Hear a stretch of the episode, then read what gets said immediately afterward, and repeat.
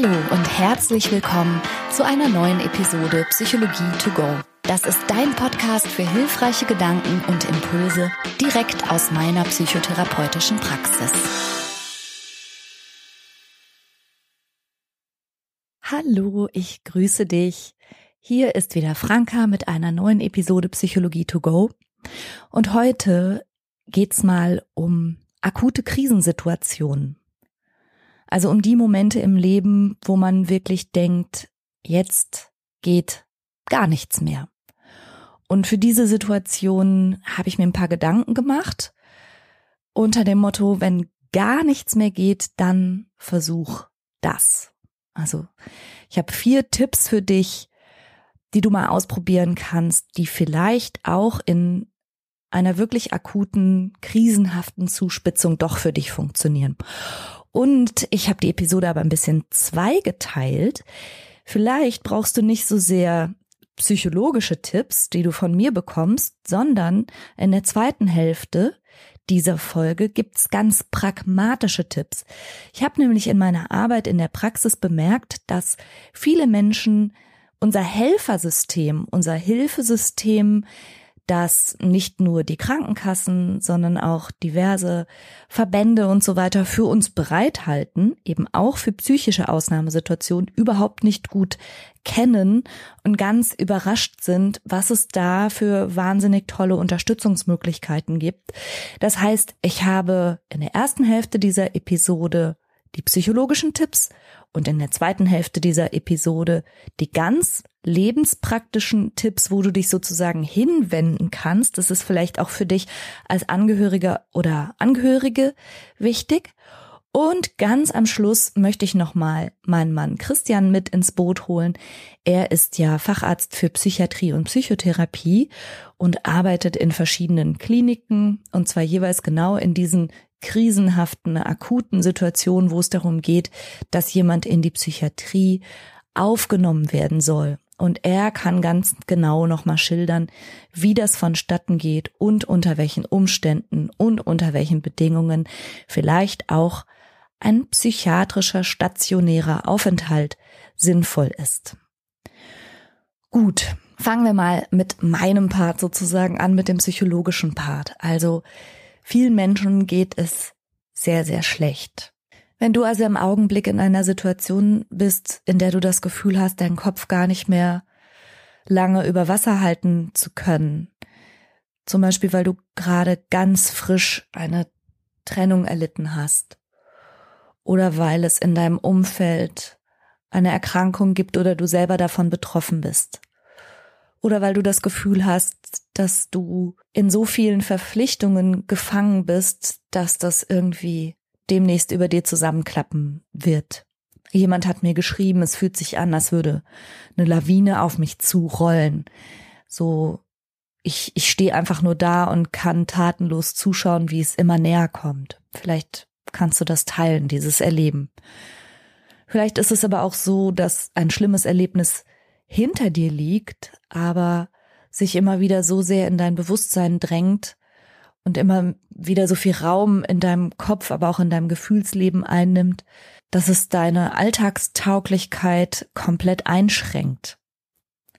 Also für diese Situationen, in denen du dich wirklich fix und fertig fühlst und ehrlicherweise vielleicht sogar ans Aufgeben denkst, da habe ich jetzt so ein paar Gedankengänge für dich zusammengesammelt. Nicht kompliziert, auch nicht schwierig, die dir vielleicht so ein bisschen Halt geben können. Und dabei ist nicht jeder Tipp für jede Lebenssituation gemacht, also prüf einfach, ob du was damit anfangen kannst und hörst dir an und geh gedanklich vielleicht ein bisschen mit.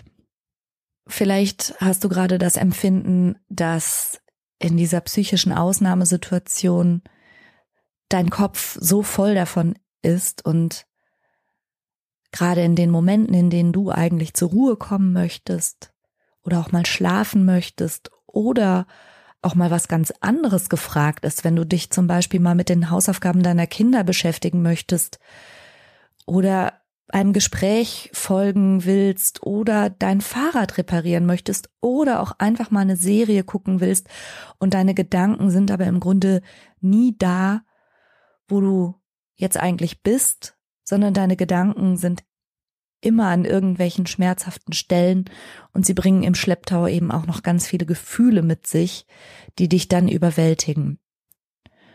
Und das, was dann passiert, ist, dass dein Körper darauf reagiert. Entsprechend der Gedanken und der Gefühle, die du in deinem Körper hast, reagiert dein Körper in der Regel mit Anspannung. Das heißt, er reagiert auf das Kopfkino mit Stresssymptomen. Und es kann gut sein, dass du im Moment ganz viel unter einem unruhigen Bauch leidest oder unter Verspannung oder auch unter Schmerzen. Vielleicht hast du häufig Kopfschmerzen oder Rückenschmerzen. Es kann sein, dass du mit den Zähnen knirschst. Also in psychischen Ausnahmesituationen ist es häufig so, dass auch dein Körper ganz stark reagiert. Es ist auch gut möglich, dass du deinen Körper ein bisschen vernachlässigt hast, dass du einfach wenig isst, wenig trinkst, wenig schläfst und ja, dein ohnehin also nicht gerade in Top-Verfassung befindlicher Körper wird dann noch immer durch die Gedanken und die Emotionen aufgepeitscht und in Alarm versetzt und das kann ein richtiger Teufelskreis sein. Gleichzeitig ist es aber bei den meisten Menschen so, dass sie in irgendeine Art Alltag eingebunden sind. Vielleicht hast du eine Arbeit, wo du täglich erwartet wirst, oder du hast eine Familie, die dich auch in gewisser Art und Weise fordert und das möchtest du weiter bewältigen. Und was dann häufig passiert, ist das folgende, dass nämlich dich jemand etwas fragt oder etwas von dir möchte und du reagierst vielleicht total dünnhäutig oder gereizt oder platzt sofort. Und zwar nicht, weil das Anliegen jetzt der anderen Person wirklich so krass oder so unverschämt wäre, sondern weil du einfach wirklich nicht mehr kannst und weil du das Gefühl hast, ich kann nichts zusätzliches on top jetzt noch irgendwie verknusen. Also alles, was jetzt noch on top kommt, ist für mich eine weitere Belastung und eigentlich möchte ich nur noch schreien und aus der Haut fahren. Aber dieses dünnhäutige und gereizte Verhalten, was ja, wenn wir ehrlich sind, ganz häufig dann auch noch unsere Lieben trifft, die oft gar nichts dafür können, das führt wiederum vielleicht dazu, dass du hinterher denkst, oh Mann, so ein Vater oder so eine Mutter oder so ein Partner oder so eine Partnerin wollte ich eigentlich nie sein, die nur rummeckert und gereizt ist und Vielleicht warst du auch bei der Arbeit zu KollegInnen unangenehm oder so. Und das wiederum kommt dann auch noch als Belastung obendrauf zu all dem, was dich belastet und zieht dich noch ein bisschen weiter runter. Also dieses Gefühl, all dem gar nicht mehr so gerecht zu werden und auch nicht mehr die Person zu sein, die du sein möchtest und alles in allem gerade komplett zu versagen und das alles auch nicht so zu schaffen, das ist ein fieser Teufelskreis, in dem du da drin steckst. Und solltest du dich jetzt in dieser Schilderung wiederfinden, möchte ich dir ganz kurz noch zwei Sachen voranschicken, bevor ich jetzt zu meinen kleinen Impulsen komme. Und zwar erstens, du bist nicht allein damit. Du bist nicht allein. Psychische Belastungen sind aktuell der zweithäufigste Krankschreibegrund in Deutschland. Ich lasse das mal kurz sacken. Der zweithäufigste Krankschreibegrund in Deutschland sind psychische Belastungen. Und das ist nicht erst seit Corona so. Das hat es nochmal verschlimmert. Aber das ist Fakt. Und damit möchte ich gar nicht sagen, dass wenn du dich gerade in meiner Schilderung wiedergefunden hast, du auf jeden Fall eine psychische Erkrankung hast. Ähm, das kann sich einfach um eine krisenhafte Zuspitzung in deinem Leben handeln, die jeden Menschen ereilen kann, ohne dass das gleich pathologisiert werden müsste oder das Etikett Erkrankung verdient. Also das möchte ich damit nicht gesagt haben. Und ich möchte um Gottes Willen auch nicht gesagt haben, guck mal, anderen geht's noch viel schlechter, sondern ich erwähne das einfach nur, um zu zeigen, wie hoch das allgemeine Belastungsniveau aktuell ist. Also du bist nicht alleine verrückt, sondern die ganze Welt ist gerade ein bisschen verrückt im Sinne von, wenn man uns alle ganz schön wegbewegt von einer gesunden Balance. Wie ich finde. Das möchte ich damit zum Ausdruck bringen.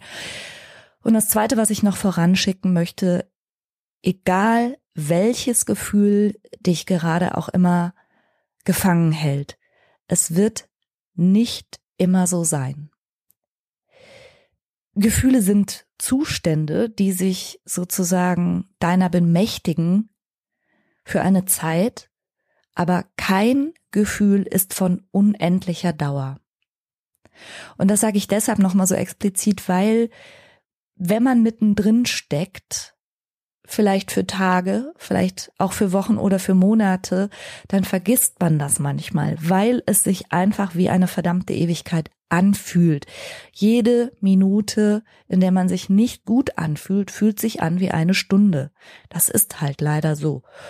Und trotzdem möchte ich dir versichern, dass du vielleicht in einem Jahr auf genau diese Zeit zurückschaust und schon ganz, ganz woanders sein kannst. Also nicht nur hat sich dein Leben vielleicht bis dahin verändert, sondern auch emotional wirst du auf einem ganz anderen Punkt stehen. Und das ist mir wichtig, dir auch nochmal wirklich zu versichern, egal wie schlecht es dir im Augenblick geht. Es wird so nicht bleiben. Bitte vertrau darauf. Und Dinge, die ich hilfreich finde für Krisensituationen, habe ich dir jetzt zusammengefasst. Wohlgemerkt, diese Tipps sind nicht dazu geeignet, die Angst oder die Traurigkeit oder was auch immer du gerade besonders stark fühlst, die Sorge, die Ohnmacht wegzumachen, sondern sie sollen dir ein Gefühl dafür wiedergeben, dass du als Mensch, als Person und als Persönlichkeit immer mehr bist als das, was dich gerade so umtreibt. Und diese Übungen sollen kleine Inselchen sein in diesem schwierigen Alltag, den du gerade erlebst. Und du kannst versuchen, sie nach und nach auszubauen, diese Inselchen. Nummer eins. Und das ist jetzt keine Überraschung, da bin ich auch in anderen Podcast-Episoden schon drauf eingegangen, ist Akzeptanz. Bitte quäl dich nicht mit Fragen nach Gerechtigkeit oder Ungerechtigkeit oder Schicksal oder Schuldfragen. Versuch wirklich Fragen wie warum ich oder warum so oder wie hätte das anders laufen müssen oder an welcher Kreuzung hätte ich anders abbiegen sollen, damit jetzt alles anders wäre. Versuch dich mit solchen Gedanken möglichst nicht zu belasten. Also solche rückwärtsgerichteten Gedanken unter dem Motto hätte, hätte nützen niemals. Und du wirst die Vergangenheit und auch deine Entscheidungen, die du getroffen hast und auch Dinge, die passiert sind und Ereignisse, die eingetreten sind, nicht ändern können. Und das ist super hart zu verstehen und dann auch noch zu akzeptieren. Und trotzdem geht's genau darum. Du erhöhst dein Stresslevel, wenn du dir die ganze Zeit Szenarien ausmalst, wie du stattdessen hättest entscheiden sollen oder wie du hättest reagieren sollen. Und du mobilisierst einfach über dieses Kopfszenario Energie, die geradezu gar nichts führt. Es ist, wie es ist. Und Akzeptanz bedeutet dagegen eben nicht anzukämpfen, keine Kampfenergie aufzubringen gegen etwas, wogegen du keine Chance hast zu kämpfen, sondern es da sein zu lassen. Das ist Akzeptanz. Und es hat auch überhaupt nichts mit Billigung zu tun oder dass du dich jetzt darüber freust, dass es so gekommen ist. Und es hat auch nichts mit Resignation zu tun oder mit Aufgeben, sondern einfach nur damit zu konstatieren und festzustellen, dass es ist, wie es ist. Und das auch so jetzt erstmal sein zu lassen mit allen miesen Gefühlen, die das mit sich bringt. Also nochmal, Akzeptanz bedeutet nicht aufzugeben und dadurch unterzugehen, sondern es bedeutet deine Kräfte nicht gegen etwas einzusetzen, das du 0,0 ändern kannst, sondern deine Kräfte anders zu bündeln und zu nutzen.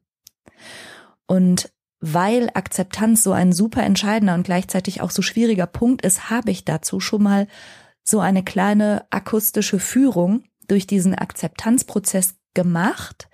Wenn du dir das mal anhören magst, das findest du auf der Seite www.franca-ceruti.de. Franca schreibt sich F-R-A-N-C-A und Ceruti schreibt sich auch mit C, C-E-R-U, 2-T-I. Und auf der Seite findest du eine geleitete Akzeptanzübung. Akzeptanz kann aber auch so aussehen, dass wann immer du merkst, dass dein Kopf dich wieder quält mit Gedanken, was eigentlich anders hätte sein sollen, oder wenn dein Kopf dich Vergleichen aussetzt mit anderen Menschen oder mit anderen Lebensentwürfen oder was bei anderen Menschen gerade alles viel cooler zu sein scheint, dann atme einmal tief durch und sag dir selber ja und es ist, wie es ist. It is what it is. Es ist, wie es ist. Das ist ein einfacher Satz, in dem aber sehr viel Kraft stecken kann, wenn man den sacken lässt. Und es gab Zeiten in meinem Leben, da war auch dieser Satz so eine Art Mantra von mir, den habe ich genutzt, um mich halt immer wieder einzufangen und mir zu sagen, so stopp, das ist jetzt bei der wenigen Energie, die ich überhaupt spüre, Verschwendung, an dieser Stelle weiterzugehen. Es ist, wie es ist.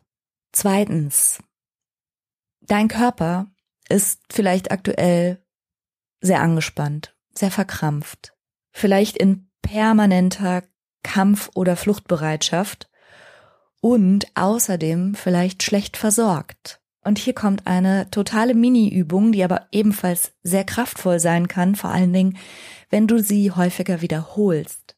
Löse deine Zunge vom Gaumen.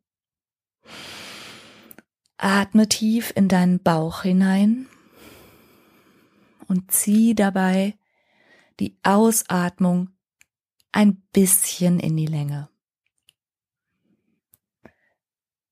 Und dann, während du vielleicht zwei oder drei tiefe Atemzüge nimmst, reck und streck dich mal.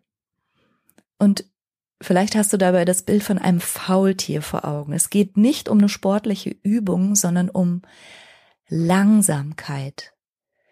Zieh deine Arme in die Länge, heb sie über den Kopf, beweg deinen Kopf mal ganz sachte und langsam in alle Richtungen und dann nimm mal kurz wahr, wo du eigentlich gerade bist und was du eigentlich gerade tust und was du gerade siehst, was du hörst, ob es irgendetwas zu riechen oder zu schmecken gibt. Also letztlich geht es darum, dass du dich ganz kurz, aber ganz bewusst einmal im Hier und Jetzt verortest. Und deinem Körper, lass es nur 30 Sekunden sein, aber eine kleine Dehnung, Streckung und Lockerung ermöglicht. Und diese Mini-Mini-Übung kannst du unterstützen, wenn du zum Beispiel ein Glas kaltes Leitungswasser dazu nimmst, nichts Aufwendiges. Oder eine Tasse Kaffee, egal, was du willst. Und während du ein paar Schlucke trinkst, bewusst Ruhe einkehren zu lassen. Gib dir einfach diese 30 Sekunden, um wahrzunehmen, wo du jetzt bist. Wenn du magst, kannst du deine Handflächen sanft aneinander reiben oder sie über Kreuz auf deine eigenen Schultern legen, so als würdest du dich selbst ein bisschen umarmen. Du kannst dir sanft über die Augenbrauen oder über die Stirn streichen oder mit den Handflächen über deine Oberschenkel reiben. Solche taktilen Reize helfen manchmal, den Kopf dahin zu lenken, wo auch gerade deine Füße sind. Lass dein Kopf da sein, wo auch deine Füße sind. Insbesondere in so Krisenzeiten ist es nämlich ja ganz oft so, dass wir mit unserem Kopf, mit unseren Gedanken da und dort sind, während unsere Füße hier und jetzt sind und das ist manchmal ganz schön weit auseinander. Versuch mal dich für einige Sekunden quasi in dich selbst wieder zu integrieren und deinem Körper und deinem Kopf mit dem Glas Wasser das Gefühl zu geben, dass du einfach mal ganz kurz hier und jetzt sein darfst.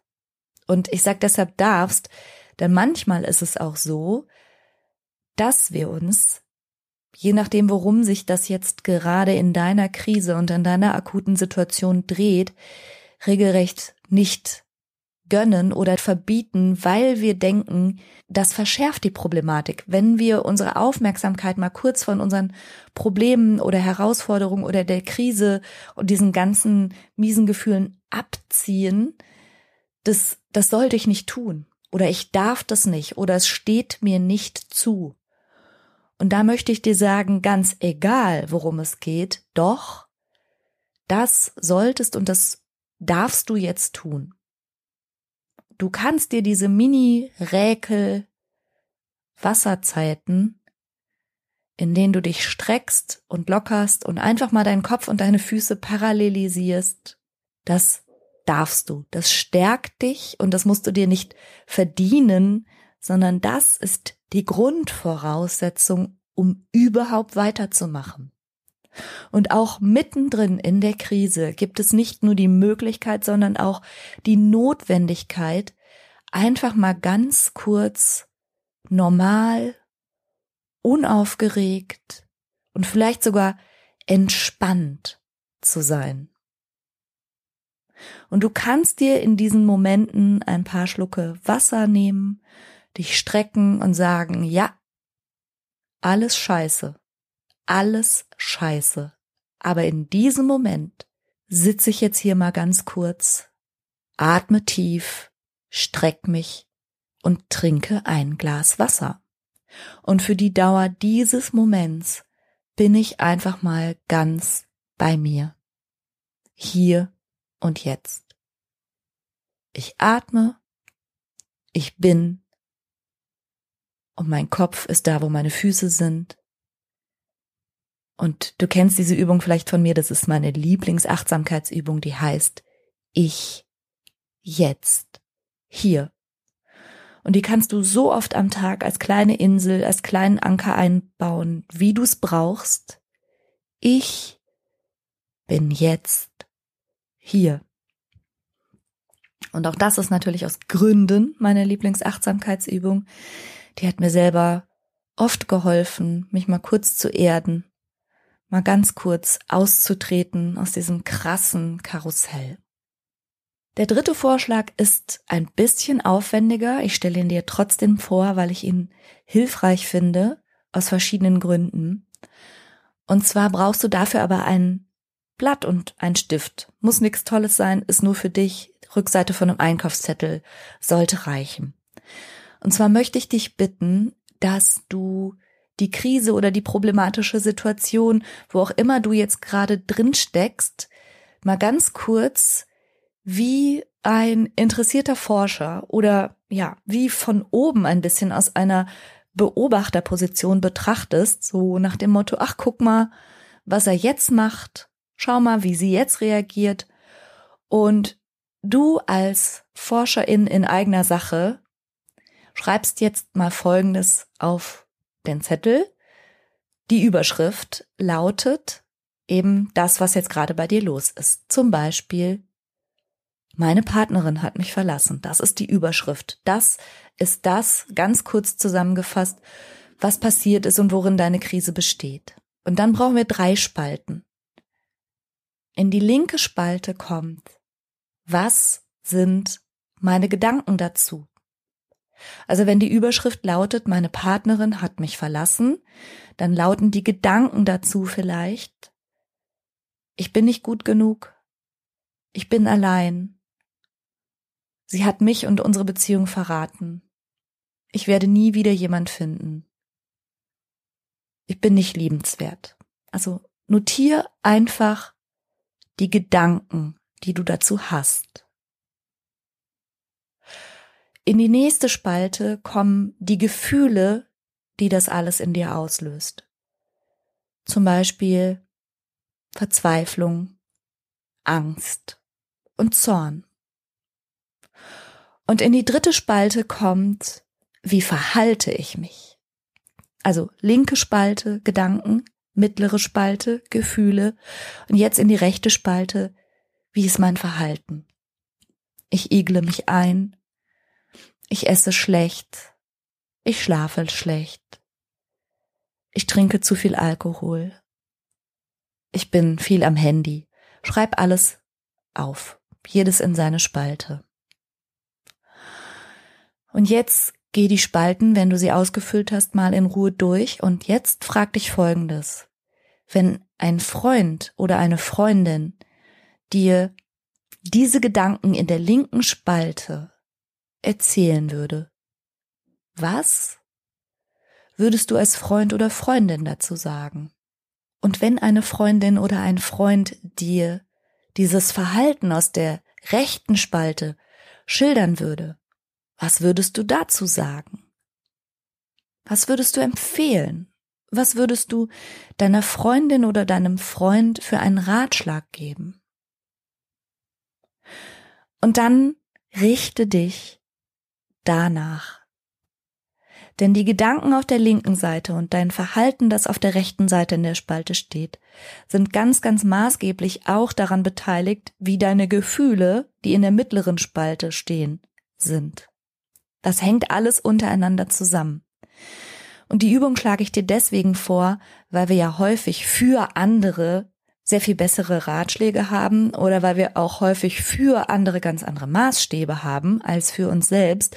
Und deshalb täten wir alle manchmal ganz gut daran, freundlicher mit uns zu sein und genau das, was wir einem guten Freund, jemandem, der uns am Herzen liegt, angedeihen lassen würden, auch uns selber zu empfehlen und uns dann aber auch danach zu richten. Du kannst diese Übung beliebig ausfüllen. Es kann natürlich auch sein, dass die Überschrift bei dir eine ganz andere ist. Also zum Beispiel mein Partner ist schwer krank. Dann stünden links die Gedanken dazu. Er wird vielleicht sterben. Das werde ich nicht verarbeiten können. Ich kann ohne meinen Partner nicht leben. Wenn das Schlimmste eintritt, werde ich komplett zusammenklappen. Ich bin dem Leben ohne ihn nicht gewachsen. Das könnte links als Gedanke drinstehen. Und in der Mitte die Gefühle, die all das auslösen mag. Das könnte Ohnmacht sein, Verzweiflung, furchtbare Angst und tiefe Trauer. Und in der Spalte rechts beim Verhalten könnte stehen, ich versuche weiterhin alles am Laufen zu halten, ich versuche alles unter einen Hut zu bringen, ich kümmere mich um ihn, ich kümmere mich um mich selbst schlecht. Ich esse schlecht. Ich schlafe schlecht. Und ich ziehe mich aus Freundschaften zurück, weil ich niemanden belasten will. Also wie du diese Spalten ausfüllst, deine Gedanken, deine Gefühle und dein Verhalten, das ist ganz situativ verschieden. Und dann wiederum, geh in Ruhe mal durch was würdest du sagen, wenn eine Freundin oder ein Freund dir diese Gedanken erzählen würde? Und was würdest du dann dazu sagen? Und was würdest du sagen, wenn dir ein Freund oder eine Freundin dieses Verhalten schildern würde? Und während du diese Übung machst, fällt dir vielleicht auf, dass der eine oder andere Gedanke irrational ist. Und dass das eine oder andere Verhalten zwar nachvollziehbar, aber überhaupt nicht hilfreich ist.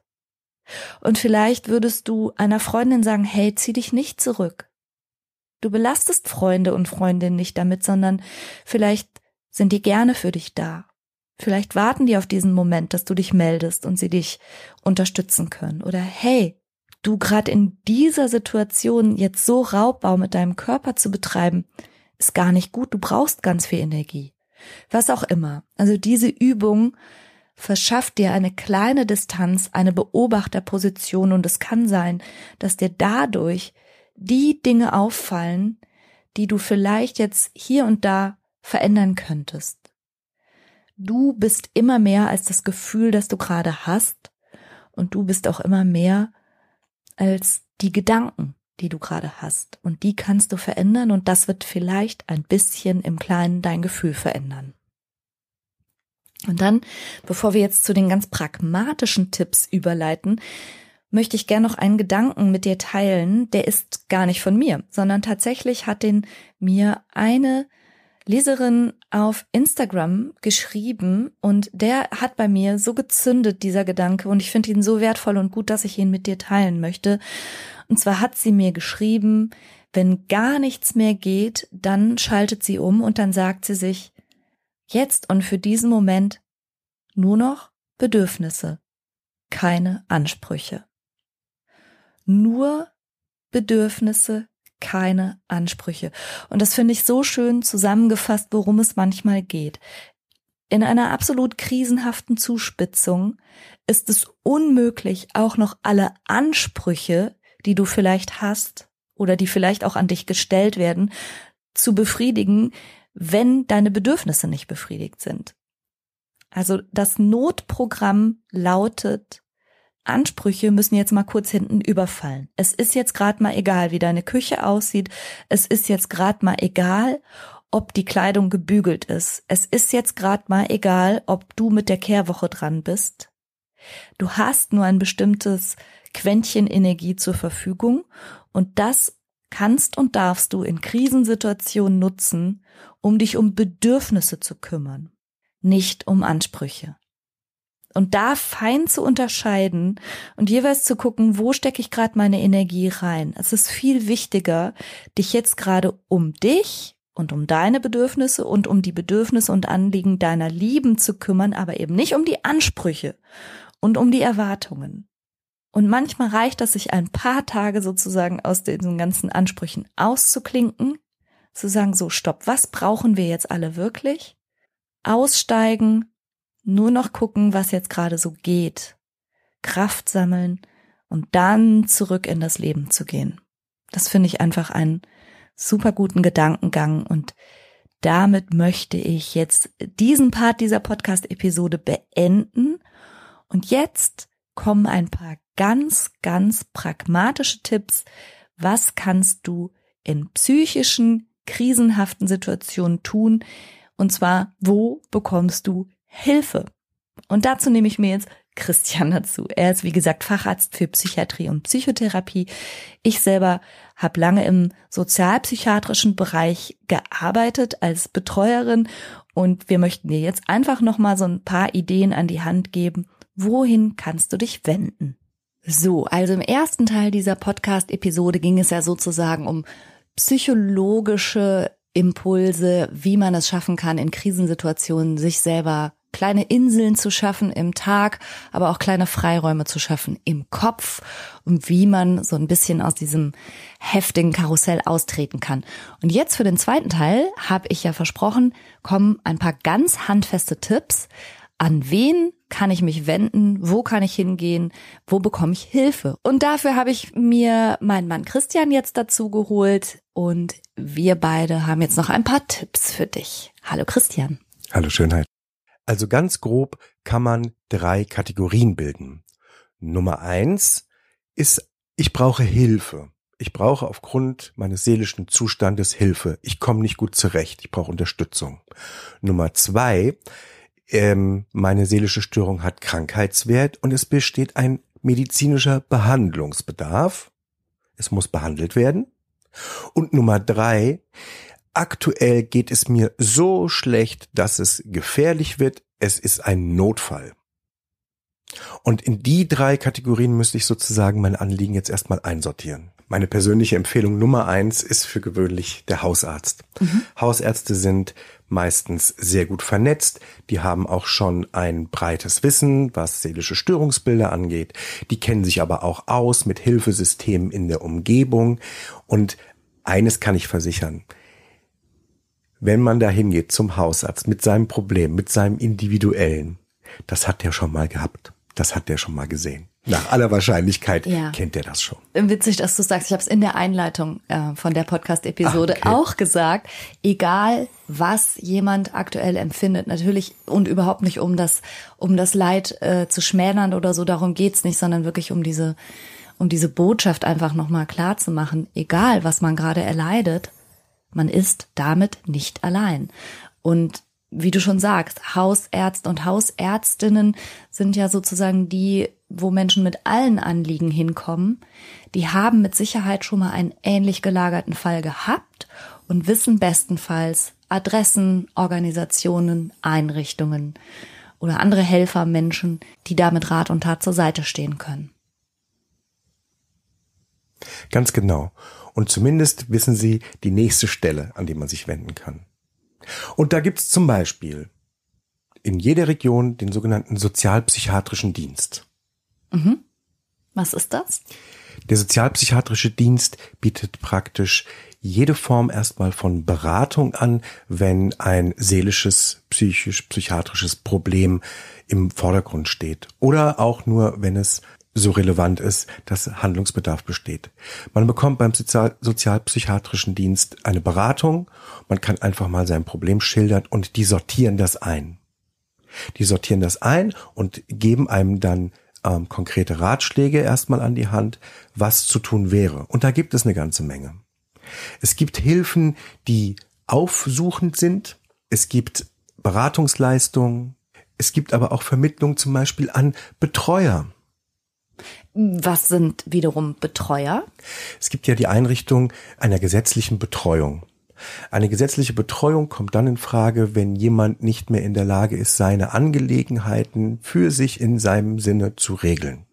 Also stellen wir uns vor, zum Beispiel die Eltern werden älter und äh, dementiell verändert und ähm, fangen an, ihr Geld in Büchern zu verstecken oder unterm Teppich und die Angehörigen des Diebstahls zu bezichtigen und die Situation wird immer unübersichtlicher und einer muss sich um die finanziellen Dinge kümmern, weil man vielleicht gar nicht in der gleichen Stadt lebt. Ja, dann wird für gewöhnlich ein Betreuer bestellt. Betreuung gibt's auf mindestens fünf verschiedenen Fachgebieten. Das betrifft äh, den, die Aufenthaltsbestimmung, wo jemand sein darf. Das betrifft Gesundheitsangelegenheiten. Das betrifft aber auch Post beispielsweise und so weiter. Und wenn jemand auf diesem Gebiet nicht mehr in der Lage ist, für sich selber zu sorgen, dann wird für dieses Gebiet, häufig auch für mehrere, ein Betreuer bestellt. Das kann sozusagen wie von Amts wegen erfolgen. Aber, und jetzt das, worauf ich eigentlich hinaus wollte, das kann man auch selber beantragen. Das heißt, wenn ich mit meiner psychischen Erkrankung so stark beeinträchtigt bin, dass ich es nicht mehr schaffe, meine Behördenangelegenheiten hinzukriegen, meine Geldangelegenheiten hinzukriegen, weil, weil nichts mehr geregelt werden kann, dann kann ich auch beantragen, einen Betreuer zu bekommen. Nicht verwechseln, das ist kein Diener, das ist kein Sekretär, der alles macht, aber der ne, nicht nicht falsch verstehen. Aber das ist jemand, der mich vor Behörden zum Beispiel vertreten kann, weil ich so fertig bin, dass ich es gar nicht mehr schaffe. Ja, also ne, nur um das nochmal zusammenzufassen, der Sozialpsychiatrische Dienst, auch abgekürzt SPDI, ist in jeder Region angesiedelt und die bieten ein breites Hilfsnetzwerk für Betroffene, aber auch für Angehörige. Jeder Mensch kann sich an den Sozialpsychiatrischen Dienst wenden, um zu gucken, was gibt es für Vorsorgeangebote, auch für Nachsorgeangebote, aber auch für ganz lebenspraktische Unterstützung. Und ein Angebot könnte sein Betreuung. So ist es. Und das kann sehr hilfreich sein. Extrem, ja. Es gibt auch noch eine etwas andere Art von Betreuung. Was du jetzt angesprochen hast, ist ja die Gesetzliche. gesetzliche Betreuung. Äh, Die, die wird auch vom Amtsgericht sozusagen bestallt oder bestellt, nennt man das. Ja. Es gibt noch eine andere Art von Betreuung. Und zwar ist das das sogenannte betreute Wohnen. Das verbinden die meisten Menschen mit ähm, Seniorenwohnungen oder sowas. Aber das gibt es tatsächlich auch für Menschen, die aufgrund einer psychischen Belastung das alleine Leben gerade nicht gut bewältigen. Und das geht so von, ich bekomme es wirklich nicht gut hin, mich zu versorgen, einkaufen zu gehen oder so, so einen Alltag aufrechtzuerhalten, bis hin zu, ich bin in meiner Wohnung vermüllt, ich habe ein Problem mit Sammeln und Horten. Alle möglichen wiederum psychologisch oder psychiatrischen Dinge, die so das alleine Leben und Wohnen maximal erschweren. Da kann man sich ebenfalls an den sozialpsychiatrischen Dienst wenden und die haben nämlich dann auch Kontakte und Adressen zu sogenannten betreuten Wohnen Einrichtungen. Das heißt, die betreuen ein in der eigenen Umgebung, in der eigenen Wohnung, im eigenen Haus, beim Wohnen. Also, ne? bei Alltagshandlungen. Bei Alltagshandlungen. Ja. Und das war mein Beruf. Ich war BWO-Betreuerin, so wird das abgekürzt und habe meine Klienten teilweise mehrere Stunden pro Woche zu Hause aufgesucht und wir haben dann eben gemeinsam Alltag bewältigt. Ja, da ist mir nochmal ganz wichtig zu sagen, das kann man, diese Art von Unterstützung kann man über eine gewisse Dauer der Zeit mal brauchen im Leben. Das ist keine Endstation. Man muss also ja. keine Angst haben, ähm, dass, dass man für immer unter auch gesetzlicher Betreuung stehen würde. Nein, das wird ja, ja überprüft, immer wird, wieder. Das wird immer wieder überprüft, das kann man auch immer überprüfen lassen. Damit das gegen den eigenen Willen passiert, gibt es ganz große rechtliche Hürden. Also keine Sorge. Im Zweifelsfall rate ich einfach dazu, sich mal beim sozialpsychiatrischen Dienst zu melden. Fragen kostet nichts. Die können das ganz professionell einsortieren. Die sagen auch, was dran ist. Die sagen vielleicht auch, wissen Sie was, am besten, die machen mal eine Re gehen mal in eine Reha-Klinik oder die sagen, ich glaube, bei Ihnen wäre ein stationärer Aufenthalt sinnvoll. Ja. Um es einsortieren zu lassen, sollte man sich insgesamt durchaus mal an jemanden wenden, der sich mit sowas auskennt. Das kann schon der Hausarzt sein. Der sozialpsychiatrische Dienst hat das als Profession. Mhm. Die können das auf jeden Fall. Das kann aber auch die Psychiaterin sein oder der Psychiater. Ja. Okay, wir sind immer noch in der Kategorie, ich brauche Hilfe. Wo kann ich denn noch Hilfe bekommen? Meinem Empfinden nach weitlich unterschätzt, aber ausgesprochen hilfreich Selbsthilfegruppen. Ja, total, ja. Ja, wir sind ja große äh, Gruppentherapie-Freunde. wir mögen die Gruppentherapeutische Behandlung sehr, sehr gerne. Und das hat auch einen Grund. Und der Grund ist, dass sich gegenseitig Unterstützung zu geben, während man als Betroffener vom Gegenüber weiß, dass der genau weiß oder die genau weiß, wie sich das gerade anfühlt, ja. ist unfassbar hilfreich. Ja. Außerdem, so wie in unseren Gruppen auch, geht man bei vielen Krankheitsbildern, Störungsbildern durch Phasen von ganz schlimm bis zu es wird viel besser. Und wenn man in so einer Gruppe sitzt, sieht man Leute in verschiedenen Phasen. Und wenn man in einer ganz schlechten Phase ist und sieht schon jemanden, der viel weiter ist und viel weiter gekommen, ist das unheimlich hilfreich. Und wenn ich in einer Phase bin, wo es mir schon viel besser geht, ist es ganz toll, jemandem, der noch in einer schlechten Situation ist, Hilfe an die Hand zu geben. Und man muss ja nicht jede Erfahrung selber machen. Ja, das stimmt. Vor allen Dingen ähm, dieses geballte Wissen, aber auch dieses geballte Verständnis, auf das man da hoffen darf, finde ich enorm. Und die gibt es ja zu fast allen Belangen. Also es gibt nahezu keine Lebenssituation, zu der es nicht auch Selbsthilfegruppen gibt. Und, und das ist so ein bisschen das Erfreuliche, was die Digitalisierung mitbringt, selbst wenn man in einer Stadt lebt, die jetzt vielleicht genau zu dem Thema keine Selbsthilfegruppe bereit hält, gibt es das gleiche häufig auch online. Zumindest Foren, wo man sich auch austauschen kann. Und inzwischen sogar eben online Selbsthilfegruppen. Und den Schritt kann man wirklich auch mal wagen, zu versuchen, da Hilfe, Anregungen und Tipps zu bekommen von Menschen, die genau in der gleichen Lebenssituation sind. Das ist explizit jetzt nicht Therapie, das ist Selbsthilfe und ja. das kann super hilfreich sein. Ja, da kann man sehr gut Unterstützung bekommen. Ähm, meine Empfehlung dazu wäre übrigens NARCOS. Mhm. Das ist die äh, nationale Kontaktstelle für Selbsthilfe oder Selbsthilfegruppen. Mhm. Kann man äh, einfach googeln N-A-K-O-S und äh, dort sind sehr, sehr, sehr viele Selbsthilfegruppen gelistet. Ich glaube, man bekommt auch Informationen, wenn man selber eine Selbsthilfegruppe gründen möchte mhm. und kann sich da auch registrieren lassen, dass man gefunden wird. Wir verlinken's. Wo wir gerade bei so bei so Hilfsangeboten sind, äh, manchmal hat man ja auch das Gefühl, ich brauche jetzt jemand zum Reden. Das gibt es. Rund um die Uhr ist die Telefonseelsorge da und auch da gibt es inzwischen Online-Angebote, auch Chat-Angebote, wenn man nicht vielleicht nicht sprechen möchte oder kann oder einem das Schreiben vielleicht leichter fällt zu sortieren. Also auch da ist jemand. Das sind in der Regel ehrenamtlich tätige Menschen, die im Rahmen dieser Telefonseelsorgetätigkeit bestimmte Fortbildungen bekommen haben. Und da kann man zumindest sich mal aussprechen. Und auch die haben manchmal ganz gute Anregungen, wie es weitergehen kann. Ja, absolut. Für diejenigen, die es jetzt gerade nicht richtig schaffen, in die Show Notes zu gucken, möchte ich unbedingt nochmal drei Nummern ansagen. Das ist einmal die Telefonseelsorge. Die gibt's unter der 0800 111 0111. Mhm, Kann okay. man sich gut merken. Die Nummer gegen Kummer für Kinder, das ist die 116 111. Also 116 111. Und wo wir jetzt schon bei den ähm, Hotlines und Notrufnummern sind, kommen wir direkt in den Bereich, glaube ich, des Behandlungsbedarfs. Ja. Ich habe eine psychische Störung, ein psychisches Leiden, das ist behandlungsbedürftig. Mhm. Und weil wir ja am Anfang gesagt haben, ähm, gucken wir nach den Eskalationsstufen, dann ist die Frage, okay, wie behandlungsbedürftig, wie schlimm ist es, wie viel Zeit hat es noch? Mhm. Hier käme Nummer eins. Zunächst bemüht man sich um einen Termin bei einer Psychiaterin oder einem Psychiater. Mir ist völlig klar, dass das heutzutage ziemlich schwierig ist, den schnell zu bekommen. Man kann am Telefon durchaus nochmal die Dringlichkeit schildern, wenn man eine große Dringlichkeit empfindet, was ja, wenn man sich schon durchgerungen hat, überhaupt da anzurufen, für die meisten Leute wirklich der Fall ist. Mal sehen, vielleicht geht es etwas schneller. Jetzt sage ich was, da kriege ich bestimmt Schelte von den Kollegen.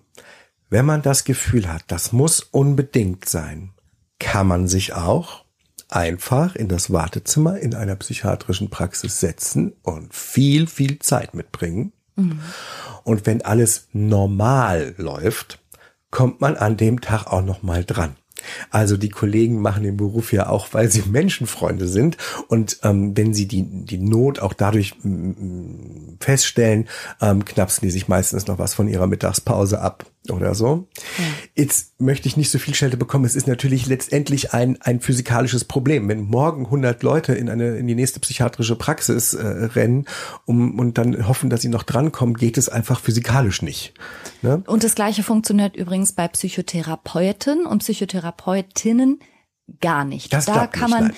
nicht klingeln und sich ins Wartezimmer setzen, sondern die arbeiten, ich kenne keine einzige Ausnahme, tatsächlich ausschließlich mit vorheriger telefonischer oder per E-Mail Terminvereinbarung. Psychiater und Psychiaterinnen sind Mediziner, die haben Medizin studiert und arbeiten auch mit Medikation. Da kann man auch Medikamente bekommen, auch eine Krankschreibung. Das sind Mediziner. Psychotherapeuten, da gibt es auch welche, die haben auch Medizin studiert. Das sind dann die, die äh, ärztlichen Psychotherapeuten und Therapeutinnen. Aber die haben in der Regel, so wie ich, Psychologie studiert. Und wir bieten eine ganz andere Art von Zusammenarbeit. Bei uns dauern die Sitzungen 50 Minuten. Und das geht eben Termin für Termin. Und wir arbeiten langfristig mit unseren Patienten zusammen. Und bei Psychiatern ist es eher so auf die medizinische Behandlung ausgelegt, oder? Wie würdest du das sehen? In den meisten Fällen ist das so. Der Psychiater ja. ist vor allen Dingen sozusagen für er ist für die Medikation zuständig. Er ist auch dafür zuständig, ähm, Maßnahmen begleitende, man sagt flankierende Maßnahmen zu koordinieren oder vorzuschlagen. Auch eine Reha zum Beispiel. Zum Beispiel eine Reha, zum Beispiel die Krankmeldung, zum Beispiel sich aber auch mit Angehörigen kurz zu unterhalten, ja, den Stand abzufragen. Beim Psychiater findet man aber für gewöhnlich neben etwas stützenden und diagnostischen Gesprächen keine oder eher selten äh, therapeutische Interventionen. Genau. Und das ist manchmal so ein Missverständnis, dass dann Leute denken, ja, ich bin jetzt beim Psychiater und erwarten, wer weiß, was für Gespräche. Das ist passiert da in der Regel nicht. nicht. Genau, aufgrund des hohen Termindrucks. Die Gespräche und dann eben aber auch die therapeutischen Interventionen, die gibt's beim Psychotherapeuten oder bei der Psychotherapeutin. Und auch da lohnt sich das, sich sehr rechtzeitig auf Wartelisten setzen zu lassen. Denn anders arbeiten wir ja leider gar nicht. Kaum es jemand. Geht, es geht einfach nicht. Also auch da gibt es Wartezeiten. Und es ist äh, immer hilfreich, sich da möglichst rechtzeitig schon drum zu bemühen. Wenn ich keinen Termin in der psychiatrischen Praxis kriege, dann gibt es die sogenannten psychiatrischen Institutsambulanzen. Die haben auch eine Abkürzung PIA. PIA, mhm. genau. Und das kann man ganz gut vergleichen mit einer psychiatrischen Praxis, die an ein Krankenhaus angeschlossen ist. Im Grunde genommen arbeiten die aber so ganz ähnlich. Häufig, ich kann das nicht garantieren, aber häufig bekommt man da etwas schneller Zugang.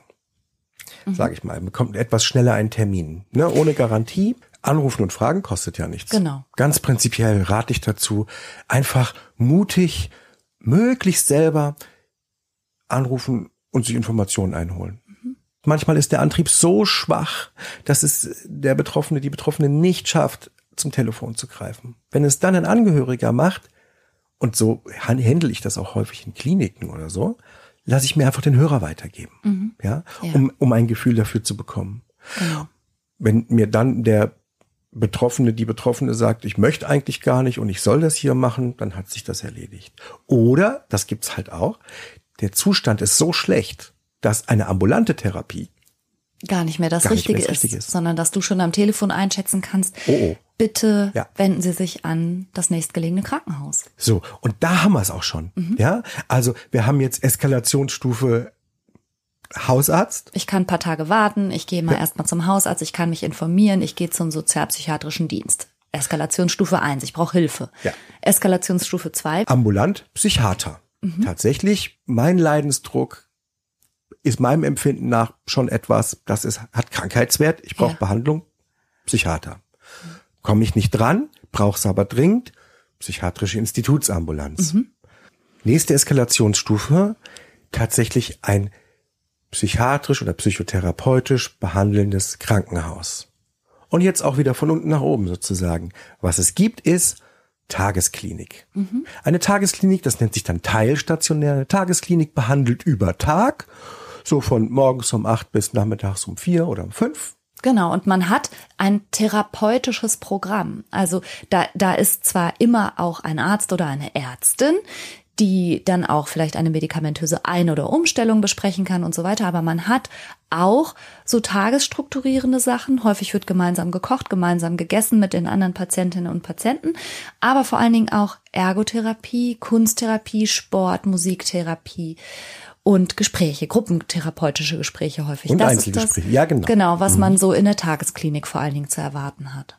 Außerdem gibt's in der Tagesklinik ähm, eine umfassende Diagnostik, da gibt's Testdiagnostik, da sind Psychologen, die das gut einsortieren können.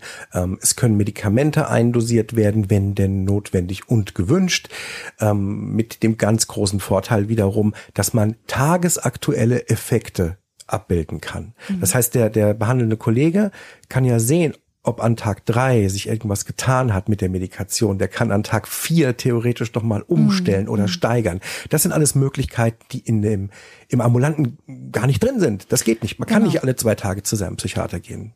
Und was ich auch im tagesklinischen Setting auch schon sehr hilfreich finde, auch da arbeiten ja in der Regel Sozialarbeiterinnen und Sozialarbeiter wo, wenn im Rahmen eben der vorangegangenen psychischen Belastung auch schon vielleicht Dinge in Schieflage geraten sind, auch wiederum Kontakte hergestellt werden können zu den bereits erwähnten Betreuern oder Betreuerinnen oder Alltagsbegleitern oder oder. Da haben die Sozialarbeiter in der Klinik häufig auch ein gutes Netzwerk. Absolut, absolut. Mhm.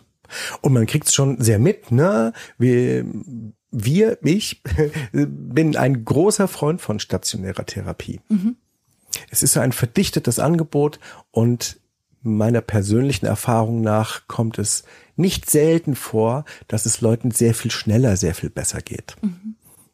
Auch weil man natürlich dann auch mal raus ist aus den wie auch immer gearteten Umständen, die vielleicht dazu beigetragen haben, dass es einem vorher so schlecht ging. Ja. Muss man natürlich sagen. Das ist gleichzeitig wiederum ein bisschen der Nachteil am stationären Setting. Wir haben ja jetzt eigentlich erst von Tagesklinik gesprochen. Ja. Das ist teilstationär. Das heißt, du gehst ja abends wieder nach Hause. Genau. Aber insbesondere, wenn du dich entscheidest und in eine Klinik gehst, vielleicht sogar in eine Reha-Klinik, die ganz woanders ist oder eine psychosomatische Klinik, die irgendwo herrlich gelegen in den Bergen ist.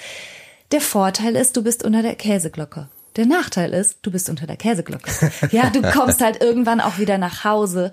Und bestenfalls hast du dann aber während des klinischen stationären Aufenthalts irgendwas für dich auch, ja, so weit klären können, dass du nicht sofort zu Hause wieder ins Loch fällst. Ja. Da können wir ganz kurz und in wenigen Worten einmal ein bisschen das System erklären. Obwohl es viel dazwischen gibt, gibt es vor allen Dingen ähm, psychosomatische Reha-Kliniken und es gibt die psychiatrischen Kliniken. Für eine psychosomatische Reha muss man sich mit dem Hausarzt oder dem Psychiater zusammensetzen und einen Reha-Antrag stellen. Und dort ist man dann für gewöhnlich irgendwas zwischen drei und sechs Wochen in Behandlung. Eine psychiatrische Klinik, das ist das, wo es viele Bedenken gibt, Menschen auch Angst haben, immer noch. Die Klapse, das Irrenhaus, die Psychiatrie halt. Und da gibt es immer noch große Bedenken, dorthin zu gehen, große Vorbehalte. Das wäre aber in meiner Welt die nächste Eskalationsstufe, sozusagen. Und ich bitte alle darum, keine Sorge zu haben, keine Angst vor der Psychiatrie. Das sind normale, in den allermeisten Fällen etwas hübschere Krankenhäuser. Es ist häufig kein wirkliches Hotel, aber es ist meist schon besser als ein normales Krankenhaus. So, von der Ausstattung, von der Atmosphäre. Ja. Wenn man Psychiatrie hört, denkt man immer sowas an einer Flug übers Kuckucksnest. Ja, also genau. Oder wie wir beim Terminator neulich noch gesehen haben. Ich meine, das sind ja auch alte Filme jetzt, ne?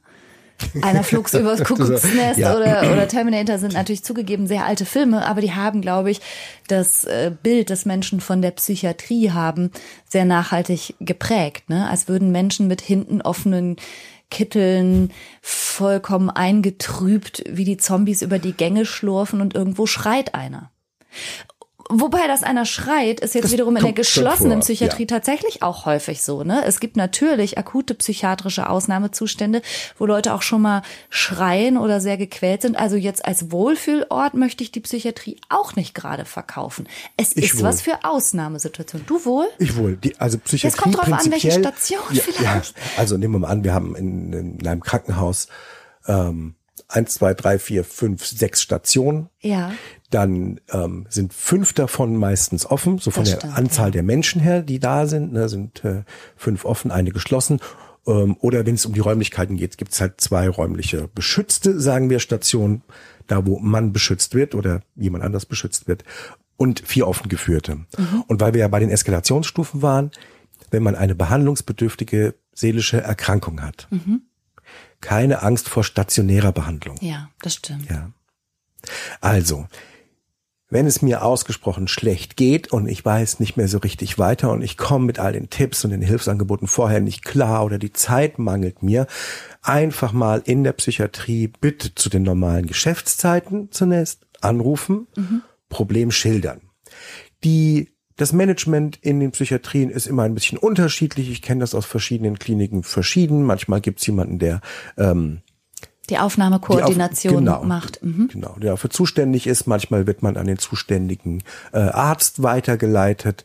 Manchmal machen das auch die die Pflegekräfte auf den verschiedenen Stationen, je nachdem. Also man So wird einfach ich das. Man wird meistens zu einer Art Vorgespräch eingeladen, ne? Das kommt dann. Ein, ein, Ja. ja. das gibt's häufig. In den Tageskliniken ist das immer so. Ja. Ähm, in für psychiatrische äh, Kliniken einfach äh, vollstationärer Aufenthalt ist es nicht immer, immer so. Man kann aber äh, darum bitten. Mhm. Ja, das äh, sehr häufig, wenn man Bedenken hat, kann man einfach anrufen und fragen, kann ich mal vorbeikommen, mir das angucken? Mir geht's nicht gut, ich habe aber Sorge, ich würde es mir gerne mal angucken, welche Station käme ich denn? Das geht nicht immer, ich will das nicht garantieren für alle Kliniken, aber es gibt Kliniken, da haben wir das häufiger mal gemacht. Genau, und in der Regel ist es so, dass einfach so wie sich nun mal psychische Erkrankungen ja statistisch auch abbilden, gibt es häufig eine Station für Depressions- und Angsterkrankungen. Häufig gibt es sowas wie eine extra Station oder zumindest nochmal ein extra Behandlungssetting für Menschen mit Traumafolgestörungen. Dann gibt es äh, psychiatrische Krankenhäuser, die haben extra Abteilungen für Menschen mit Essstörungen oder auch mit Suchtproblematik. Also das sortiert sich meistens thematisch so ein bisschen und da kann man auch häufig auf den, ist das so genau. häufig genau. Ja. Da kann man jetzt natürlich auch je nachdem wie groß der Kreis ist, der versorgt wird von der jeweiligen Psychiatrie, kann man auf der Homepage auch schon mal gucken, was für Stationen und was für Schwerpunkte haben die denn. Ja. Und jetzt haben wir gesprochen von einer sogenannten elektiven Aufnahme. Das heißt, man macht mit der Klinik einen Termin aus, wo man kommen kann. Mhm. Meistens haben die Kliniken auch eine Warteliste. Das heißt, mir geht es schlecht schon seit einiger Zeit. Ich habe aber keine äh, Absichten, mir was zu tun. Ich komme mit dem Leben nicht mehr klar, bin schon lange krankgeschrieben. Dann rufe ich dort an, mache einen Termin und nach einer Woche, manchmal, wenn ich Pech habe, auch nach drei Wochen, ähm, gehe ich dort zu einer Aufnahme. Mhm, Dorthin. genau. Da gibt es zwar einen großen Behandlungsbedarf und auch eine innere Not, aber immer noch irgendwie die Möglichkeit, die Woche, die zehn Tage zu überbrücken und zu Hause noch zu schaffen, bis man dann zur Aufnahme kommt. Ja. Mhm. Jetzt kann es allerdings eben auch sein, dass ich keine zehn Tage mehr schaffe. Mhm. Was dann? Das heißt, irgendeine Situation ist so akut zugespitzt, dass entweder ich selber oder ich als Angehörige das Gefühl habe, so das geht hier jetzt keine halbe Stunde mehr gut. Ja. Weil jemand wirklich völlig außer sich ist oder vielleicht sich auch suizidal geäußert hat oder auch fremdgefährdend, je nach psychischer Verfassung und je nach Akuität kann es ja sein, dass ich das Gefühl habe, jetzt muss hier sofort was passieren. Genau. Und hier muss man es jetzt, und dabei gibt es immer wieder Diskussionen, ähm, einsortieren. Das Wichtigste ist, man macht etwas. Okay? Also man wendet sich nach außen, um Hilfe zu suchen. Mhm. Wenn ich denke, irgendetwas ist so schlimm, das muss innerhalb der nächsten 24 Stunden geregelt werden, so meinem Gefühl nach, für mich selbst oder für jemand Außenstehendes, ruhig in der Psychiatrie anrufen. Psychiatrien sind in Deutschland streng kreis zugeteilt für Notfälle. Das heißt, es für den eigenen, für das eigene Einzugsgebiet. Man kriegt schlecht raus, was das ist. Ja, man ruft einfach in der nächsten Psychiatrie an und die sagen einem dann, gehört man zum Einzugsgebiet oder nicht. Mhm. Und dann das ist übrigens man, manchmal auch Städte, äh, Städteübergreifend. Städteübergreifend. Ne? Also in großen Städten ist es geteilt nach Vierteln. Ja, ne? genau. Und ja. auf, dem, auf dem Land ist es auch kreisübergreifend. Genau. Oder die Kreise sind geteilt. Und dann ist aber die halbe Stadt gehört dann zu der Psychiatrie und die andere halbe Stadt Ja. gehört trotzdem zu einer anderen Psychiatrie. Da kann man einfach die diensthabende Ärztin oder den diensthabenden Arzt der entsprechenden Psychiatrie sich ans Telefon geben lassen und fragen, ich wohne da und da, wo muss ich mich hinwenden? Ganz genau. Und für gewöhnlich, manchmal, wenn ich in der Fremdenklinik bin, muss ich nochmal in einer Liste gucken, aber für gewöhnlich bekommt man das dann gesagt. Ich möchte ein bisschen die Angst davor nehmen, sozusagen in die Psychiatrie zu gehen, eingewiesen zu werden oder sich selber einzuweisen. Ähm, viele Leute haben gewisse Ängste und ich würde gern erklären, wie das abläuft normalerweise. Ja. Also, wenn man anruft in der Psychiatrie, wird man für gewöhnlich mit dem diensthabenden Arzt, mit der diensthabenden Ärztin verbunden. Dann gibt's ein kurzes Gespräch und es wird abgefragt, worin denn das Problem liegt. Und die Kollegin, der Kollege entscheidet dann, was als weiteres passiert. Das kann sein, dass der Kollege sagt, kommen Sie bitte jetzt sofort vorbei. Es kann auch sein, dass äh, gesagt wird, ja, wir nehmen Sie auf die Warteliste mit auf. Oder es kann sein, dass es heißt, rufen Sie am, am Montag nochmal an oder je nachdem. Man kriegt einen diensthabenden Kollegen 24 Stunden am Tag Ja. ans Telefon. Was der diensthabende Psychiater oder die Psychiaterin unbedingt wissen will, ist, ob eine sogenannte akute Gefährdungslage vorliegt. Das bedeutet im psychiatrischen Sprachgebrauch, gibt es die Gefahr, dass sich jemand selber etwas antut, dass jemand irgendjemand anderem etwas antut oder dass, man sagt, bedeutende Rechtsgüter gefährdet sind, dass jemand Autos kaputt macht oder so. Also um sich äh, schlägt, irgendwas demoliert. Oder Gefahr läuft das. Ja, Ja, mhm. ganz genau. Und das wäre dann ein psychiatrischer Notfall und der Kollege wird sagen, kommen Sie sofort her. Mhm. Manchmal ist auch einfach der Leidensdruck entscheidend. Also wenn ein unfassbar hoher Leidensdruck vorliegt, dann wird auch akut behandelt. Dann kann man auch sofort in die Psychiatrie kommen. Ja. Mein Tipp ist trotzdem, bitte vorher anrufen. Nummer eins, möglicherweise kann man sich einen unnötigen Weg ersparen. Mhm. Und Nummer zwei. Müssen Vorbereitungen getroffen werden, oder? Genau. Also, ne, je nachdem auch, wie viel Uhr das ist oder auch wie die Belegung ist, weil das ist ja schon so, dass manchmal dann auch, das muss man wissen, man wird aufgenommen unter bestimmten Gefährdungslageaspekten. Ja.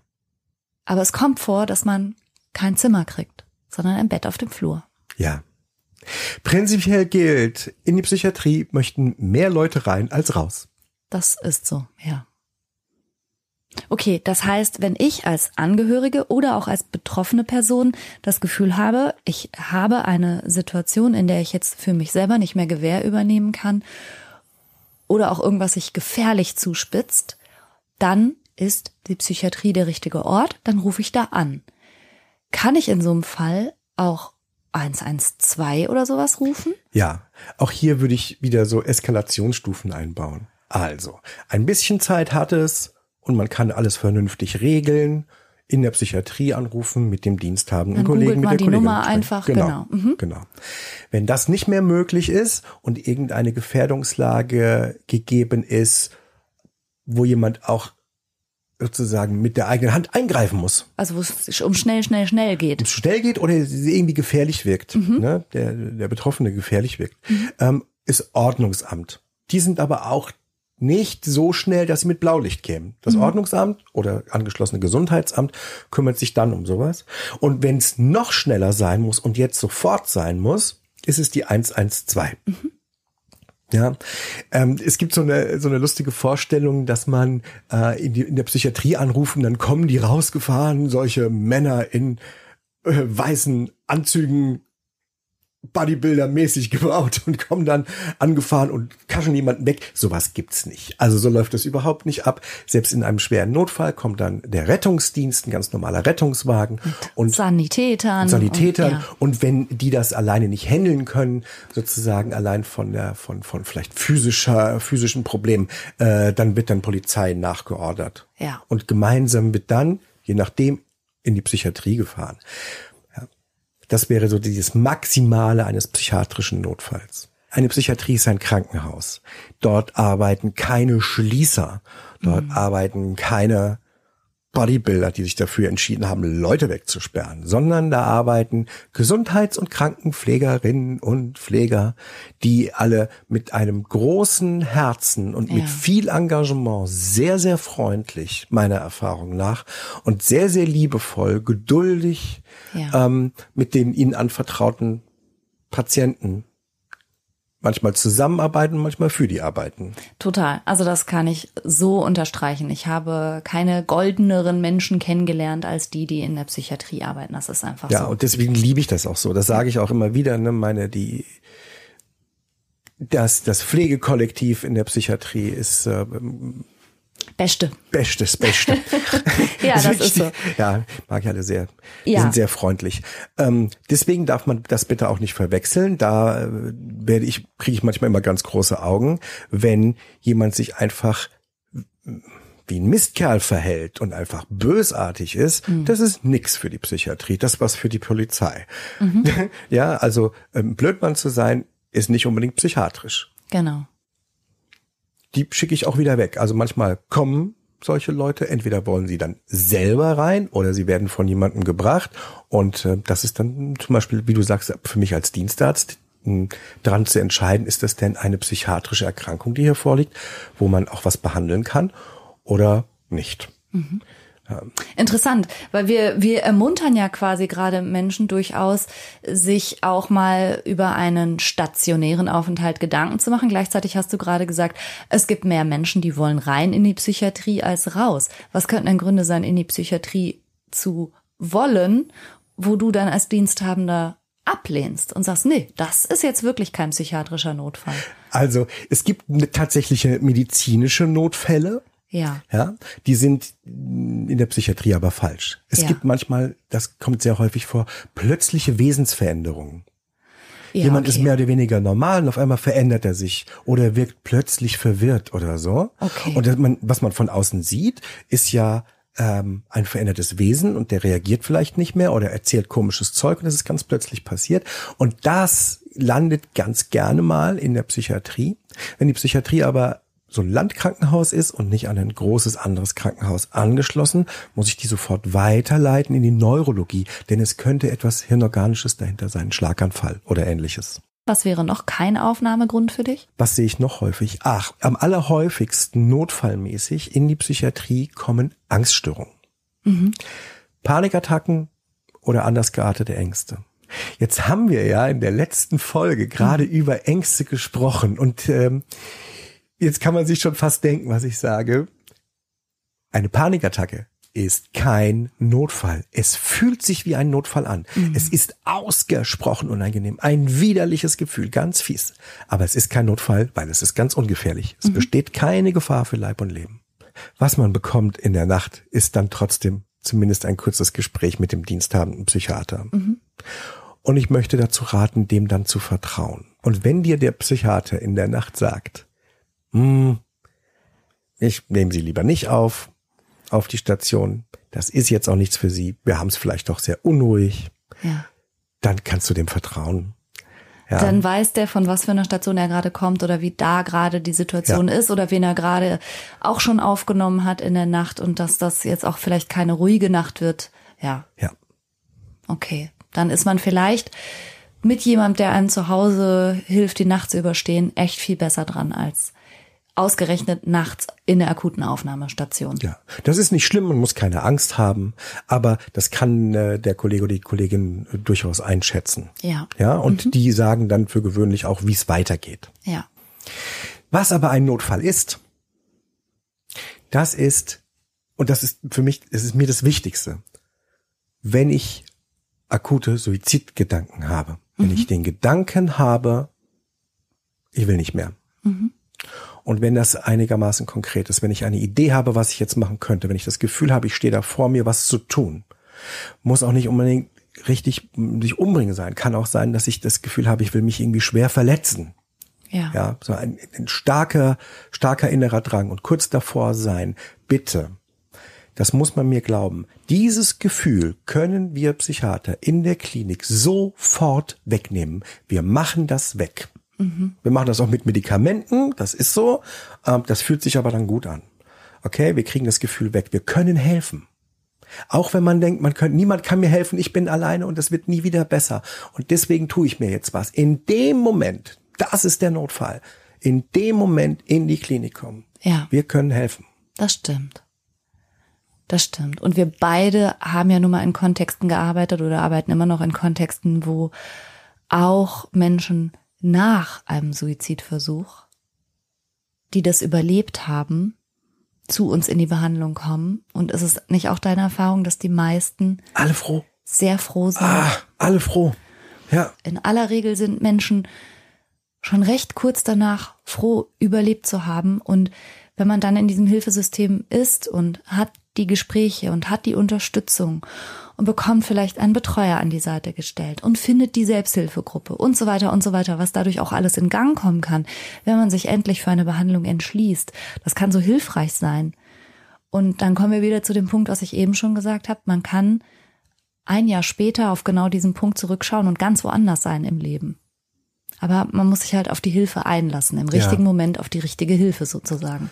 Ja, da plädiere ich sehr für, da bitte ich unbedingt drum, wenn es solche Momente im Leben gibt, und das ist nicht selten, es ist einfach nicht selten, ähm, unbedingt Hilfe suchen und wenn man das die ganze Zeit nicht geschafft hat oder äh, dieses Thema auch viel versagt haben und man hat weder einen ambulanten Termin bekommen, noch hat man Ja, tagesklinischen und man Platz ist bei bekommen. Psychotherapeuten immer nur auf der Warteliste und so, Ja. ne? Niemand ruft zurück. Ja. Und dann, dann kommt der Punkt, wo man denkt, jetzt geht es nicht mehr. Jetzt geht gar nichts mehr.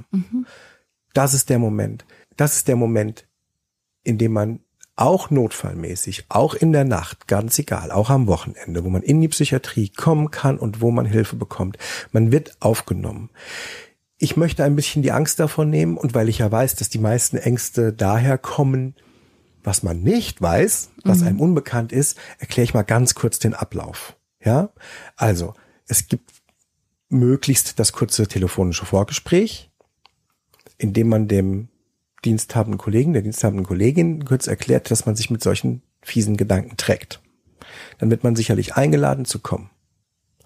Unter Umständen kann man auch ein Taxi nehmen. Da kriegt man, wenn man das Geld dafür nicht hat, einen Taxischein, muss man nur was zuzahlen. Also kriegt man einen, einen, einen Schein vom, vom äh, Kollegen ausgefüllt, einen Transportschein. Oder im Zweifelsfall sogar mit im Transport vom Rettungsdienst kann man mhm. fahren. So. Ähm, Möglicherweise hat der Kollege dann irgendwo auf Station noch irgendwas Wichtiges zu tun, aber in kürzester Zeit ist er bei einem. Dann gibt's ein kurzes mh, hm, Gespräch, in dem geklärt wird, die Anamnese erhoben wird, in dem geklärt wird, wie es dazu kam, wie die Lebensumstände sind, was man so macht. Es wird eine sozialmedizinische Anamnese erhoben. Das heißt, gibt's Geschwister, gibt's Familie, hat jemand irgendwelche psychiatrischen Erkrankungen und es wird eine, ein sogenannter psychopathologischer Befund erhoben. Bitte nicht wundern, da sind so Standardfragen drin, wie wissen Sie das Datum von heute und können Sie äh, mhm. Radio rückwärts buchstabieren oder manchmal lässt man sich ein Sprichwort erklären, ja, oder man wird auch gefragt, auch da nicht wundern, äh, hören Sie Stimmen oder haben Sie das Gefühl, dass Ihre Gedanken Ihre eigenen sind? Werden die von außen eingegeben? Solche komischen Fragen kommen dann. Das da fühlen sich manchmal Leute ein bisschen verarscht ja, ja, und denken, genau. was, was fragen die hier für seltsame Fragen? Aber das ist tatsächlich der normale Ablauf, wie so ein Befund erhoben wird, ob die Erinnerung in Ordnung ist, ob das Konzentrationsvermögen in Ordnung ist, ob der Gedankengang in Ordnung ist. So genau. machen wir das. So machen wir das. Und das gehört auch mit rein, das ist Standard, das muss so sein. Nicht wundern. Mhm. Dann entweder parallel oder danach gibt's noch ein Gespräch mit dem Pflegepersonal. Die wollen dann auch ganz viele Sachen wissen. Da geht's auch nochmal um Allergien und äh, was kann man, was verträgt man zu essen und was hat man für besondere Wünsche und so weiter. Dann wird man pflegerisch aufgenommen. Das insgesamt nennt man die Aufnahme. Dann kriegt man sein Zimmer und sein Bett gezeigt. Für gewöhnlich wird dann auch nochmal, wenn es ein Notfall ist, natürlich darüber gesprochen, ob jetzt Medikamente gewünscht sind. Und da darf ich schon mal sagen, man wird in der Psychiatrie nicht abgeschossen. Keine Sorge. Wenn es jemandem sehr, sehr schlecht geht, ja, und dieses fiese Gefühl in der Magengegend überwältigend ist und eine unfassbare Trauer oder eine unglaubliche innere Unruhe, ja, äh, dann bespreche ich das mit den Betroffenen und erkläre, was ich jetzt empfehle, als Medikament zu geben Je nach Situation erkläre ich mal ausführlicher und mal weniger ausführlich, was an Nebenwirkungen noch theoretisch sein kann. Und dann dürfen die Patienten das selbstverständlich selber entscheiden.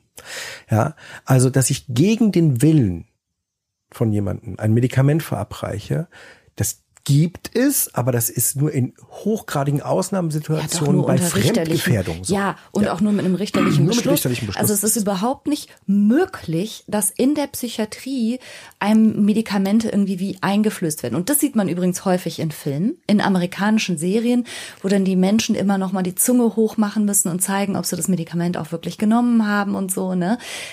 Also, das ist ja in einer, in einer Psychiatrie in Deutschland nicht denkbar, dass du als Arzt einfach sagst, so, und das nehmen sie jetzt, Punkt. Zwangsmedikation hat eine sehr hohe Hürde, da muss es eine, da muss es eine richterliche Anhörung für geben. Also das passiert so nicht. Man geht nicht in die Psychiatrie und wird dann irgendwie mit Medikamenten vollgepumpt, ne, was immer so heißt. Das ist überhaupt nicht so. Ja. Sondern ähm, das ist ein Angebot, Medikamente sind ein Angebot und ähm, ich Berate euch auch allen dazu, sollte das mal der Fall sein. Fragt kritisch nach, fragt nach Nebenwirkungen, sollte es nicht von alleine erzählt werden. Äh, sagt eure Bedenken. Aber wenn es um Nebenwirkungen geht, bedenkt bitte auch, wenn ich einen Waschzettel, so ein, so ein Nebenwirkungszettel auf eine Flasche Bier kleben müsste, was da alles mit drin stände. Bluthochdruck, Blutniederdruck, Magengeschwüre, äh, Krebsleiden können erzeugt werden, Benommenheit, äh, Führen von Maschinen nicht mehr möglich, äh, äh Stimmungsschwankungen, Potenzprobleme. Potenzprobleme, ja. Es würde alles also auf dem Bier die, draufstehen. Die Nebenwirkungsliste ja. eines Bieres wäre unfassbar und zwar so, so, dass ich bezweifle, ob es eine Zulassung bekäme. Ja. Ja. ja. Also ähm, man soll das schon äh, irgendwie ein Stück weit ernst nehmen mit den Nebenwirkungen, aber nicht so massiv überbewerten. Vertraut durchaus da den behandelnden Kollegen. Aufgenommen wird man für gewöhnlich vom Stationsarzt oder von der Stationsärztin und es kommt dann im Verlauf noch die Oberärztin oder der Oberarzt. Die führen dann auch nochmal ein Gespräch und schlagen einem einen weiteren Behandlungsverlauf vor.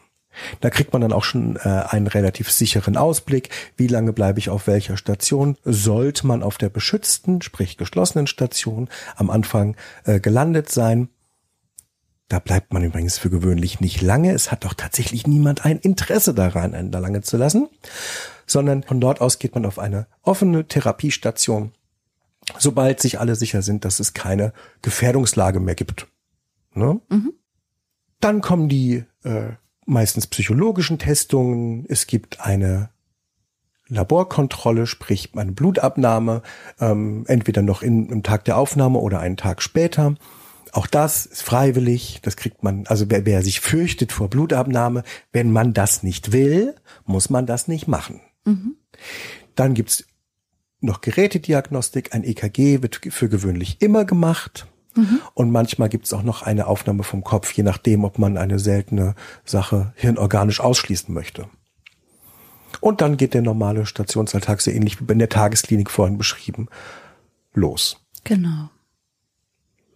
Und dann hat man in der Regel einen, einen Bezugsarzt, Ärztin oder Bezugspsychologen, Psychologin, je nachdem. Und in vielen Krankenhäusern auch Gibt's auch Bezugspflege. Bezugspflege genau. Ja. Also man hat so seine Bezugsleute. Und in Absprache wird dann geschaut, wie lang der Aufenthalt ist. Auch keine Sorgen muss man sich machen, dass man nicht mehr gehen gelassen wird. Erstens, es gibt kein besonders großes Interesse, Leute in der Psychiatrie zu halten. Tatsächlich ist diese komische Vorstellung recht verbreitet. Mhm. Ne? Aber ja, stimmt, wenn man, ja. wenn man nicht mehr wenn man nicht mehr bleiben will, dann kann man nach Hause gehen. Ausnahme, es bestehen schwerwiegende Hinderungsgründe. Also, wenn man sich mit akuten Suizidgedanken trägt, dann wird es wohl kein Kollege verantworten können, guten Gewissens eingehen zu lassen. Ja, das ist so einer der Gründe. Ne? Also wie gesagt, wenn anhaltend akute Eigen- oder Fremdgefährdung vorliegt, dann wird man in der Regel schon im Krankenhaus, wenn man so will, auch gegen den eigenen Willen festgehalten, aber auch nicht für immer und ewig und auch nicht auf Gutdünken dieses einen Arztes oder dieser einen Ärztin, sondern auch dafür kommt vom Amtsgericht ein Richter oder eine Richterin. Ja. Also das, also tatsächlich ist die Freiheit in Deutschland zum Glück ein hohes Gut. Ein sehr hohes Gut. Und niemand, auch keine älteren Menschen, also einfach niemand kann einfach so weggesperrt werden. Das geht nicht. Sondern da gibt es so eine Art kleine Konferenz drüber und ein Richter muss das entscheiden. Das genau. entscheidet nicht die Ärztin oder der Arzt. Genau. Und weißt du was, Franke, was wir noch mal machen könnten? Mm -mm. Da eine Quick and Dirty Folge. Ja. Da gab's schon lange nicht mehr. Quick and Dirty, ähm, so eine Art Mythbusters Psychiatrie. Psychiatry Myths busted. Ja, es gibt so viele Gerüchte. Schon nicht, weil ich nicht aussprechen kann. Ja, es gibt so viele Gerüchte, die sich um, um äh, Psychiatrie ranken und so, solche Vorstellungen. Das äh, würde ich gerne mal machen. Ja, ja, warum nicht? Wobei, ich hoffe, wir haben ein paar Myths schon gebastelt. Cool. Okay, in der Gesamtheit der Dinge man, ich glaube, man muss ein bisschen einschätzen tatsächlich, wo man steht. Mhm. Da man das selber schlecht kann, tauscht euch aus nach außen. Mhm. Wenn es äh, keinen nahen Angehörigen gibt, mit dem man sich da offen machen will, ist ein Hausarzt ein guter Ansprechpartner. Mhm. Und ansonsten fragen. Fragt, ruft irgendwo an, das kostet nichts. Man findet am anderen Ende des Telefons für gewöhnlich Leute, die sich mit sowas einkönnen und diese wenigstens erstmal einsortieren können. Genau. Ja. Nächste, keine Angst vor stationäre Behandlung. Mhm. Oder teilstationär. Und keine Angst, dass man über euren Kopf hinweg irgendwas machen und entscheiden würde. Ja. Und um das auch nochmal abschließend zu erwähnen, Psychotherapeuten mit einer psychotherapeutischen Praxis sind für akute Notfälle gar keine Ansprechpartner. Bitte nicht klingeln. Klingt jetzt komisch. Ja, ja, ja, immer mal wieder schellen Leute, stehen im Grunde weinend vor der Tür.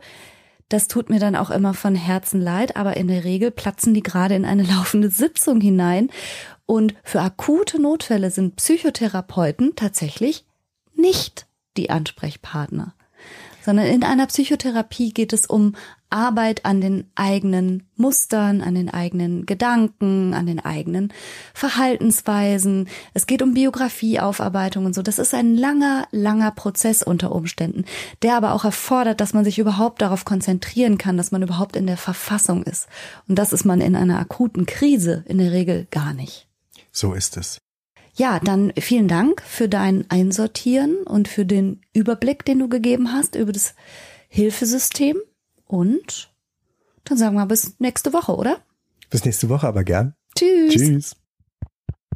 Outtake. Und dafür habe ich mir meinen Mann Christian, jetzt hätte ich fast gesagt, ins Bett geholt. Das klingt super missverständlich, aber wir nehmen hier gerade auf, weil hier die Tonqualität gut ist. Das schneide ich raus.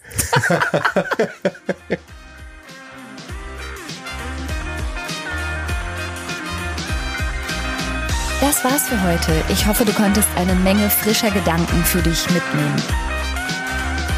Mehr davon gibt's auch auf meiner Seite www.franca-ceruti.de